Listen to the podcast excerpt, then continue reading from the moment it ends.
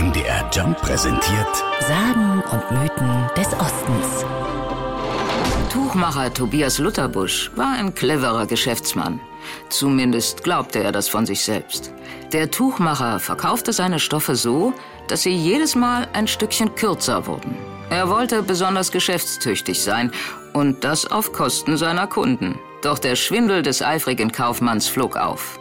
Brigitte Wohlrab hat die Geschichte als Stadtführerin schon oft erzählt. Sie weiß genau, wie es der Tuchmacher immer wieder versuchte. Er hat dann immer behauptet, ja, und die Sonne, die hat meine Elle eingetrocknet und dadurch ist das halt ein bisschen kürzer geworden alles. Und die Marktfrauen, die haben sich das natürlich nicht gefallen lassen. Ich meine, die mussten ja auch aufs Geld gucken. Und sie nahmen das nicht einfach hin.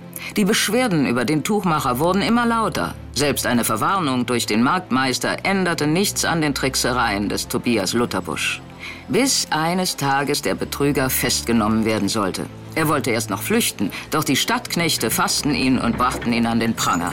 An der Ecke vom Rathaus war dann auch ein Stein und da waren auch eiserne Ringe, wo man dann halt an Händen und Hals da gefesselt war. Und er musste dort sechs Stunden am Pranger stehen.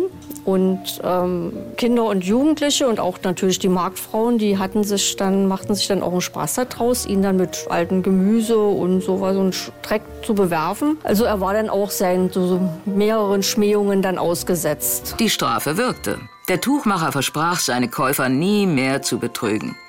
Damit das richtige Maß jederzeit nachgemessen werden konnte, ließ der Marktmeister außerdem eine eiserne Elle anfertigen, die bis heute mit folgendem Spruch am Rathaus hängt. Gut Gewicht und Maß in Korb und Kann will für sein Geld ein jeder Han. Wer frevelt, der soll büßen in Schellen an Hals und Füßen. Vielleicht hält sich noch heute jeder Markthändler in Aschersleben daran. Zumindest hätte so ein hartes Durchgreifen auch im heutigen Geschäftsleben noch seinen Reiz. Sagen und Mythen des Ostens. MDR Jump. Im Osten zu Hause.